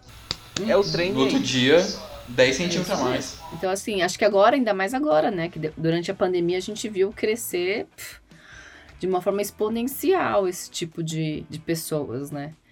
E acho que nós, como profissionais de educação física mais sérios, a gente precisa realmente criar estratégias para mostrar pra galera que não dá pra ficar seguindo todo mundo e que não é dessa forma. É que a gente tem que É uma, coisa, cuidado. é uma coisa que eu tenho Uhum. muito, muito preconceito, mas eu tenho preconceito mesmo. É com aplicativo fitness que passa exercício. Por quê? Cara, eu penso assim. Esses dias eu tava vendo uma, uma enquete num grupo de sobre educação física que a gente tem que tem no Instagram. E tava assim, vocês, vocês da área de educação física têm medo de ser substituído pelo aplicativo? Eu falei, nem um pouco. Por quê? O aplicativo, ele não, ele não te conhece, ele não te acompanha, não sabe da sua vida, não sabe o que você precisa. Ele te dá um perfil geral, ele pergunta lá, você quer emagrecer? Qual o seu peso, é, qual o seu peso atual? Quando você quer chegar? É, e mais nada, é só isso. Aí ele te Não tem feedback, um treino, não tem feedback. um treino. Oi? Não tem feedback, o, o aplicativo É, só traz te, o ele- É, ele te monta um treino lá e fala assim, ó, você vai chegar em 30 dias você passa disso pra isso. Só que ele não considera o seu tipo de corpo, o seu tipo de pessoa, nada. É só assim, ó, você vai ficar daqui aqui, se você não chegar, você simplesmente não deu certo. Nossa, isso me deixa muito estressado essas É, coisas. Cássio, acho que assim, acho que são dois pontos quando a gente fala da tecnologia, né? Acho que o primeiro é quando você falou, ah, você não tem medo porque você tá estudando para ser um profissional bom. Agora, quem tem que estar com medo? Aqueles profissionais que querem só tirar nota e passar na faculdade e ter o diploma. Esses deveriam estar com medo. Tá? Porque esses são os caras que os aplicativos vão pegar o serviço, o trabalho deles. Porque vai ser praticamente a mesma coisa né? E muito mais barato. E o outro é que assim, que nós da educação física, a gente tem que se empoderar mais em relação ao, a fazer esses aplicativos. Porque a gente fez um estudo é, de quem são as pessoas que desenvolviam esses aplicativos. Eram pouquíssimos, mas pouquíssimos desenvolvidos por profissionais da educação física.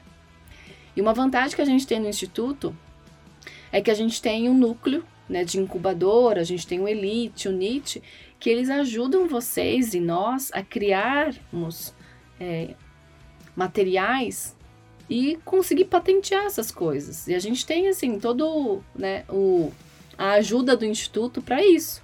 Então vocês três estão super empolgados aí em inovar e melhorar a área. Eu acho que vocês poderiam começar a pensar nisso sim, sabe, de criar algum aplicativo que ajudem a vocês, não substitua vocês, mas que possa melhorar ainda mais o trabalho de vocês e patentear isso. Aí vocês vão ficar ricos. E aí vocês podem lembrar de mim nessa hora. Ah, todo dia, todo dia. Esqueço nunca, não. É, porque. E isso, isso que a Pri falou é muito real. Do mesmo jeito que a maioria dos donos de academia não são profissionais de educação física. É. Eles são empresários, né? E Isso. ali dentro eles visam dinheiro. E isso é muito sinistro, porque pegando um ponto que a Pri falou lá no começo, é, inúmeros profissionais da nossa área, eles se fazem ruins. Tanto da licenciatura quanto do bacharel são aqueles que rolam a bola. E o que, que acontece? A oferta gera demanda. É isso mesmo? É ou é o contrário? É a oferta gera demanda. Então, se eu tenho, a, se a maioria dos profissionais são ruins, eu vou fazer um produto aqui que consiga substituir esses profissionais, Uhum. entendeu? E aí você consegue fazer, é, não vou falar uma histeria coletiva, mas esse medo no coração de alguns profissionais que entraram na faculdade, fizeram e acabou por aí, não procuraram se aperfeiçoar. Uma coisa que a gente sempre está conversando mesmo, a gente até montou nosso grupo de estudos, montou é, é, grupo para colocar material de estudo mesmo para gente, é, o quanto a gente não sabe nada dentro da faculdade. Tipo assim, eu não vou falar não sabe nada, mas assim, o, o conteúdo é o conteúdo da, da- que a gente aprende da faculdade é muito básico. Ele é fundamentalmente a base para que a gente cresça. Se você ficar só na base, você não vai ter consistência como profissional. Então você precisa o quê? Erguer uma casa firme sobre essa base. Só, você só vai conseguir É. erguer essa casa se você ir se aperfeiçoando constantemente. Ah, mas quando eu vou parar de estudar? Nunca. Isso Nunca. eu coloquei na minha cabeça. Eu, tipo, eu não gostava de estudar mesmo. Tanto porque é, as coisas que eu estudava não me davam prazer de estudar. Eu não tinha vontade de falar, nossa, eu vou ler um livro de cálculo aqui agora. Vou destrinchar as integral aqui agora. Não, não gostava disso. Mas, velho, hoje, hoje eu, eu gosto de pegar, às vezes, um livro ou um artigo e ler ele pra ver como é que é. Ou às vezes eu tenho uma dúvida e buscar a, a, a resposta para aquela dúvida. E isso é, É. muito importante pra nossa profissão. E pra todo mundo que tá ouvindo aí, velho, se você fez faculdade e achou que parou por aí, velho, você vai ser mais um dos profissionais bosta que os aplicativos vão substituir. É. Tá doendo? Se tá doendo é porque eu tô falando a verdade com você. Mano, é aquele negócio, isso, se você, sa- você acabou. sai da faculdade, mano, com o conteúdo, com o conteúdo que você aprende na faculdade, você tem seis meses de emprego. Porque depois a- o tempo atualiza. E você fica parado, acabou, mano. Já era. Mano, eu falo que até menos dependendo da área que você for atuar. Igual, se você for um personal mesmo e tratar com pessoas de diversas, é, diversos ambientes, isso vai mudar muito, entendeu? Pessoas com lesão, ou às vezes pessoas com problemas de saúde, isso vai variar muito e você vai ter que se especializar, e você vai ter que correr atrás de saber como tratar o seu cliente, entendeu? Uhum. E isso, Isso é, é. muito. Isso é muito. Ai, eu, eu não vou falar eu vou falar foda, isso é muito foda, sabe? Porque a gente vê quem são os profissionais de verdade e quem são os profissionais que só rolam a bola de verdade. Ah, é, você falou uma coisa muito boa, assim, né? Porque confesso que eu ouvi vocês três falando, tipo, a Tel também mandou umas mensagens pra mim, é, que eu até conversei com o Onder quando ele era é, coordenador, que eu tava meio que desistindo, sabe? De tentar passar um pouco mais de informações pra vocês, tentar instigar vocês a irem mais do que vocês achavam que eram capazes. Porque teve uma turma que reclamou muito, assim, da minha exigência, né? Ah, tá louco. E aí o André falou assim, não, Pri, né? Acho que a gente tem que sempre é, focar nos melhores e acreditar que eles vão fazer a diferença. Eu falei, ah, mas às vezes dá um certo desânimo, né? Porque assim, a gente demanda, a gente. Eu, sempre quero ler artigo, trazer coisas novas pra vocês, sabe? Mudar alguma coisa. Então, assim, todas as minhas disciplinas, todos os semestres são diferentes, elas nunca são iguais. Porque falou, não, agora apareceu alguma coisa nova aqui e ali. E essa turma que reclamou, eles falavam pra mim, assim, Pri, você quer que a gente saia especialista nesse tema? Eu falei, não, na verdade, eu dando só a base pra vocês. E eles, na hora que você falou disso mesmo, tipo assim, não, a, gente- a faculdade te dá a base, tem que ser uma base muito firme. Nossa, foi perfeito. Porque não tem como a gente dar tudo pra vocês na faculdade. É, são só quatro anos. E, sabe, é, é muito pouco. E acho que na época é, também o Rodolfo falou uma coisa bem legal, né? Falou assim, ah, Pri, eu enxergo assim que é a faculdade, ela vai te mostrando as portas, sabe? Ela abre a porta e fala, ó, existe essa, assim, assim, assado, tem aquela outra. E aí, depois que a gente se formar, a gente escolhe em qual porta a gente vai entrar. Eu falei, é justamente isso, Rodolfo, sabe? E o que eu tô tentando passar pra vocês, ou exi- exigir de vocês, é a base. Não é nada muito fora da casinha, assim. Aí, quando vocês começam a falar isso, eu falo assim, não, é, tá- valeu a pena, sabe? Vale a pena. Nossa, ainda bem, ainda bem que você não parou de ser assim. Nossa, de verdade. De verdade, de verdade. Graças a Deus, Nossa, graças igual, a igual eu Deus. te falei, eu te falei isso também uma vez no final da aula que eu decidi totalmente minha área de atuação que eu quero seguir por conta de você. Eu quero trabalhar na área hospitalar porque eu quero fazer mais para as pessoas, porque eu sei que a gente pode fazer mais. Você tá no meio de uma pessoa que procura ajuda, que você tem conhecimento para ajudar ela a melhorar qualquer coisa que, você, que ela precisar, até mesmo só se for a parte de eh, psicológica. Nossa, eu só quero vir aqui conversar. É excelente, eu tenho vários alunos que gostam mais de estar lá conversando e rindo e fazendo gracinha e divertindo, só pra gente chamar atenção mesmo e continuar aquela dinâmica gostosa, que pra eles já é o melhor dia da É, semana. não sei se vocês perceberam, mas no nosso projeto, a maioria lá tem depressão. E aí, na hora que você olha eles lá, você fala assim, não, não é possível que essa pessoa tenha depressão. E aí, na hora que você fala com os familiares, eles falam, meu, foi a melhor coisa que aconteceu, porque eles esperam chegar o dia da aula. Tipo, não, hoje é terça-feira, eu não posso perder. E assim, eles vão e você vê que eles saem, sabe, mais alegres, mais leves. Eu acho que não tem recompensa maior do que essa, sabe? Não, não é salário, não é nada. Acho É, que é, é bem. Isso gente- eu e o Cassim, a gente tem visto bastante. Essa semana eu falei bastante com o Cassim, porque eu tive alguns imprevistos aqui em casa e outros que estavam marcados. Mas a gente está sempre, né, toda semana a gente está aí com o projeto. E pra mim é gratificante ver isso mesmo, assim, no rosto, no rosto dele, às vezes uma palavra que eles falam pra gente, é um abraço, tipo, eu, eu sei, né, que tá nesse período de pandemia, um abraço que às vezes eles demonstram que eles querem dar na gente, ou às vezes chegar mais perto, sabe? E, e agradecer de alguma maneira sem ser com palavras. Isso é muito. Nossa, eu, eu, eu, eu particularmente, cara, eu sou uma pessoa muito sensível. Eu, nossa, e eu fico muito mexido com isso, de verdade, eu fico muito mexido com isso. Porque se a gente pensar que são vidas, que tem toda uma história por trás até chegar nesse momento, e que talvez não tiveram a oportunidade de ter um acompanhamento assim, ou não tiveram a oportunidade de praticar, ou não sabiam os benefícios que uma atividade física traria para sua vida. E a pessoa, a partir daquele momento, é, entender o que significa e gostar daquilo, amar aquilo, pelo que aquilo traz de bom para ela, não tem preço que pague isso, sabe? Porque era até uma analogia que eu ia fazer, né? Porque quando eu fazia o outro curso na outra faculdade, a gente tinha muito essa coisa de, ah, eu vou sair daqui formado e eu vou dar carteirada onde eu passar. Eu vou trabalhar, vou ganhar meus 10 mil, sabe? Mas eu vejo que a realização financeira ela é, é- eu não tô falando que ela não é necessária, não tô falando que ela é necessária, mas eu tô falando que a realização financeira ela é muito pequena perto da realização de- da ajuda, sabe, do apoio, do do como é que chama? Aí, eu, do aprochego, eu não sei falar, gente. Mas, tipo, de trazer uma pessoa pra perto, sabe? De se sentir é, um ajudante. É, de se sentir. É... Ai, gente, cadê a palavra? Fugiu. De se sentir essencial na vida daquela pessoa.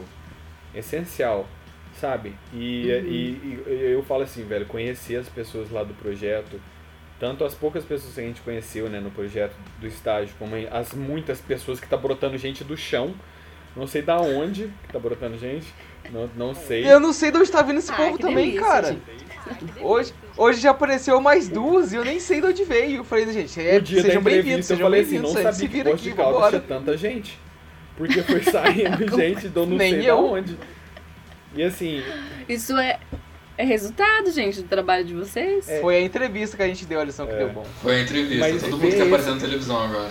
É, mas ver esse reconhecimento, eu falo isso pro Cassinho, eu falo assim, velho, se eu pudesse, é, se eu tivesse condições mesmo, eu faria, tipo, várias turmas, ficaria o dia inteiro com a turma conversando, fazendo atividades, porque além de, de desse, dessa gratidão que eles têm, o aprendizado que a gente tem com eles é muito grande, é muito, é, é imenso o aprendizado que a gente tem com eles. E às vezes É, enorme. e eu lembro disso que a Priscila falou até ó, antes da gente começar o estágio. Ele falou assim, às vezes as pessoas elas vão ali não para fazer um exercício, mas elas vão para conversar, para socializar, porque às vezes elas estão sozinhas em casa, a, a família abandonou, ou sei lá, e eles estão ali para conversar. Então, às vezes uns são muito uns são muito carentes, então eles vão chegar perto de você, vão querer te abraçar, vão querer conversar, vão querer falar e falar. E isso é muito verdade, sabe? E tá trabalhando com pessoas e ver essa recompensa, não tem a carteirada que você possa dar, não tem dinheiro que você possa ganhar que retribua isso. Você se sentir humano e ver que outras pessoas também são humanas nos tempos que a gente vive hoje, velho, eu falo pra todo mundo, pra todo mundo que tá ouvindo aí que é estudante de educação física, velho, seja o melhor que você pode ser, cara, e enxergue as pessoas como humanos, de verdade. Não como máquinas ou não como corpos e linhas, mas enxergue como humanos de verdade, cara. Seus alunos, seus companheiros de, de, de profissão, velho, todos são humanos e todos carecem de alguma coisa. E isso que a Priscila falou, que a, a definição de saúde, ela não é fácil de fazer, você ter empatia, você ter amigos e você ter alguém com quem contar no seu meio de trabalho, ou seja, no, no seu meio de estudo, velho, isso contribui para a saúde de todos que estão ali no meio. Seja do aluno, seja do professor, seja de quem tá ali, cara. Isso vai contribuir para a saúde. Cara, foi Mano, lindo, foi isso, lindo, verdade. foi lindo, foi lindo, foi lindo. Casa, casa Desculpa. comigo, casa Foi comigo. mesmo? Mano, eu vou na sua casa. Galera, eu tô indo na casa da lição casar comigo rapidão aqui. Desculpa. Não, mas acho que essa sensação é, é, é muito gostosa, assim. Acho que todas as pessoas que tiveram a oportunidade de passar no projeto e puderam ter essa sensibilidade, eu acredito que elas carreguem pra sempre, assim, né? Tipo, eu lembro da Mariana, que ela vira e mexe, quando ela pode, ela volta lá pra ver o pessoal do estágio, porque ela pegou um carinho, um amor por eles, e eles pegam um carinho muito grande por vocês. Então, eles meio que adotam vocês, né? Tipo, adota a gente como se fossem netos, enfim, filhos deles. E, e, e é bem que o Alisson falou, é gratificante você olhar nos olhos deles e você ver que eles estão felizes e são super gratos pelo que a gente tá fazendo ali, sei lá, vai, uma hora do nosso dia, que não, sabe, não é muita coisa pra gente, mas para eles é o acontecimento do dia, o acontecimento da semana. E eu falo assim para várias pessoas, que por mais que eu estude isso e tenha estudado muito, toda vez que eu entro em contato com eles, eu aprendo muito mais. Eles me ensinam coisas assim que nenhum livro, nenhum artigo, nenhum congresso assim consegue me ensinar, sabe? Que é literalmente esse lado aí de ser humano. Que infelizmente parece que as pessoas estão virando robô, né? E tudo isso através de uma. Não que seja simples assim ou fácil assim, mas de uma coisa tão, tipo, banalizada que é atividade física, sabe? Sem nenhum remédio ou chá milagroso nem nada, é só ir lá socializar com a turma e fazer atividade, mano. E olha o tanto de benefício que vem, sabe? A gente tá falando de alguns aqui que são só, tipo, espiritual, assim, não é nem, tipo, entrando a fundo no corpo da pessoa, em tudo que ela tá evitando e tudo que ela tá melhorando nela. Uhum, é mesmo. E esse lado social é super importante para eles. O projeto Promoção Saúde com o professor Cássio Kisseri com esse objetivo. Com diversas ações para uma vida com mais qualidade e saúde para todos. Eu vou fazer, a última- eu vou fazer uma última pergunta pra Naka aqui então, pra gente não tomar muito tempo dela. É, Naka, o que você é, aconselharia para as pessoas que querem seguir por esse ramo de, da saúde? Seja educação física, seja enfermagem, as pessoas que querem, têm esse carinho pelo próximo igual a gente tem, que quer fazer diferente, que não quer ser mais do mesmo, quer ser realmente o ponto fora da curva. O que você deixa de mensagem para eles? Que continue sempre estudando. Sempre. Sempre, sempre, sempre. Que é, busquem sempre informações de fontes confiáveis, né? E não de boca a boca. Então, por isso que eu sempre incentivo vocês muito a lerem artigos, buscarem artigos, serem críticos, é, porque acho que é aí que vocês vão fazer a diferença, né? E porque procurar no Google e YouTube, qualquer um consegue fazer isso, mas ler um artigo e ser crítico de falar, meu, isso é legal, isso é, realmente faz sentido, eu acho que é aí que vai fazer com que vocês, nós, né, da área da saúde, realmente possamos ser o, o, o, o diferente. Não diferente, mas não deve ser o diferente, né? Mas que todos deveriam fazer isso. Porque a gente da área da saúde, as coisas mudam muito, muito, muito, muito. E aí a gente tem que estar sempre atualizado. E a melhor forma de se atualizar é por meio dos artigos científicos. A melhor coisa que tem. Muito melhor você pegar, ler um artigo científico bem embasado, bem construído, do que uma notícia no Facebook. Do que o que a sua vizinha falou que o chá que ela tomou na rua fez a febre dela baixar, sei lá o que, ô louco. E eu não sei, meninas, se vocês já passaram por isso no projeto de vocês, né? Deles perguntarem alguma coisa pra vocês do que. Ah, eu vi no Face. Ah, uma amiga minha mandou no WhatsApp. Toda hora, toda hora, toda hora. Esses dias, esses dias a gente ficou tipo umas duas horas só no grupo. Uma corrente no Facebook me Esse diz que isso a aqui é gente ficou bom. no grupo do Whats falando tipo uns quase uma hora sobre dieta, o que seria mais recomendável pra comer, porque a gente não é nutricionista, mas a gente tem uma noção do que seria bom ou não. Esses tempos a gente pegou, fala a Lembra quem que era que falou que não comia mais é, frutas vermelhas porque o médico disse que tinha excesso de açúcar? Eu falei, gente, da onde que vocês tiraram isso? Foi a Fátima. Foi a Fátima, foi a né? Fátima. Eu falei, gente, da onde vocês estão tirando isso? Como que a cor da fruta vai ter excesso de açúcar? Nossa, aí a gente vai, a gente vai, explica. Quando a gente faz alguma atividade que eles querem saber, que muitas vezes eles querem saber por que a gente faz, a gente explica. Tipo, de uma maneira que seja fácil deles entender. Fala assim, ah, por que a gente tá fazendo panturrilha? Falo assim, ah, porque facilita o sangue voltar, a circulação. Tenta fazer de uma maneira que eles entendam do porquê a atividade está acontecendo. Ah, por que a gente tá fazendo alongamento, é, atividade pro ombro? Cara, a gente tá trabalhando com de mobilidade, para você conseguir ter uma... É, conseguir, às vezes, pegar um pote em cima da, da, da partilha que você não conseguir. É, exatamente. Eles são muito curiosos, muito curiosos e realmente, tipo, é muito gratificante você conseguir sanar a dúvida deles de uma maneira que eles consigam ver que é importante o que a gente faz, é importante eles estarem lá, e o mais importante é o apoio que eles dão pra gente acima de tudo, porque querendo ou não, sem eles a gente não seria nada. A gente seria só uma ideia, só uma ideia. Eles adotaram a nossa ideia, e como já dizia Rorschach, ideias são prova de bala. Ideias são a prova de bala. Rorschach, Referência, agora eu mandei a Rorschach refer... poeta. Rorschach, poeta. Referência do Rorschach. Mas é isso que a Pri falou também. É, é muito importante a gente disseminar essa fase de conhecimento. Eu queria deixar um recado também para os colegas aí que estão ouvindo, que são da área acadêmica, que o nosso papel é para as pessoas que não, não, nunca entraram numa faculdade ou para as pessoas que a gente for trabalhar, elas muitas vezes não têm paciência e não sabem como ler um artigo científico. Então, o nosso papel como pessoas da área acadêmica é passar da maneira mais fácil, de um entendimento mais fácil, o que a gente, o que a gente lê nos artigos para essas pessoas. Porque é muito fácil você cair no conto do vigário, ou você cair em fake news de WhatsApp e Facebook, justamente por falta do conhecimento.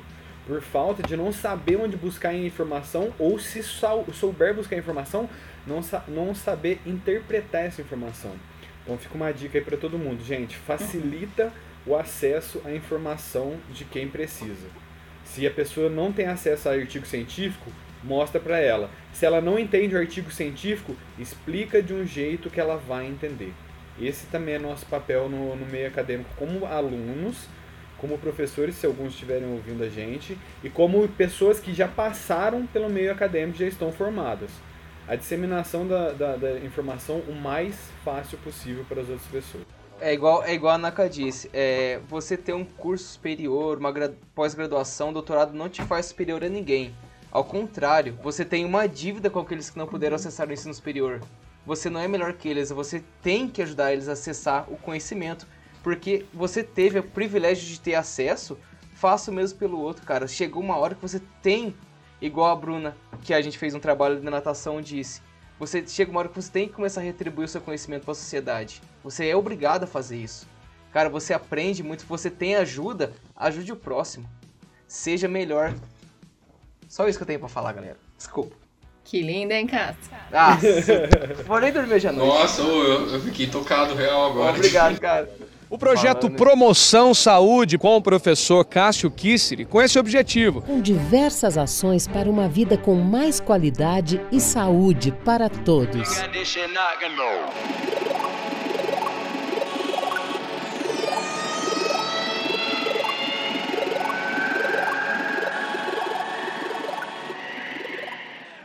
Mas, Pri, você tem mais alguma coisa para falar pro pessoal que tá ouvindo a gente? Algum recado que você queira deixar com eles? Algum conselho?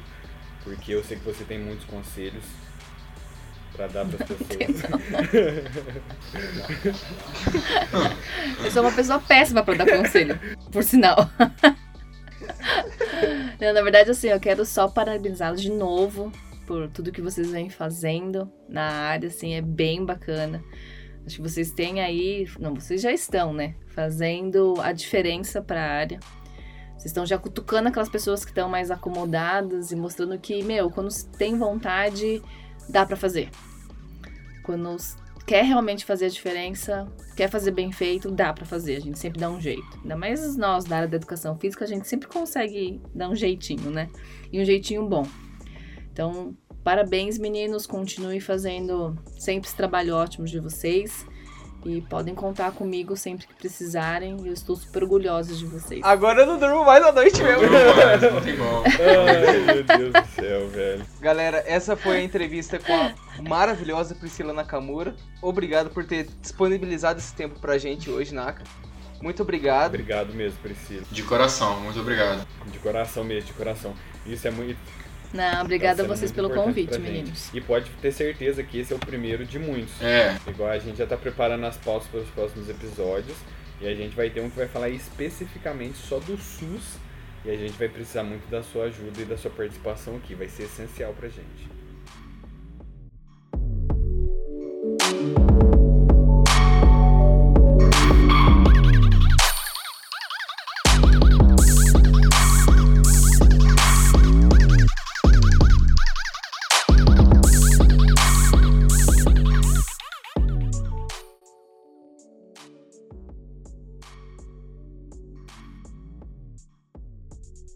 Belezeira, turminha, e esse foi mais um episódio nosso. a gente espera de coração que vocês tenham gostado dele. Mas se você quiser seguir a gente e receber mais informações, Cassinho, qual que é o nosso Instagram, por favor? Galera, nosso Instagram é arroba frango underline batata doce underline cast. Belezeira, turma. E pra quem quiser tirar alguma dúvida ou tiver achou que a gente deu alguma gafe ou pisou na casca da banana, meu amigo Elisão, qual que é o nosso e-mail, por favor? Então, o nosso e-mail vocês podem mandar lá qualquer comentário, qualquer sugestão e os demais que o Rafael falou, vocês podem mandar lá em batatadocecast@gmail.com. É isso, turma. Gratidão. É nóis.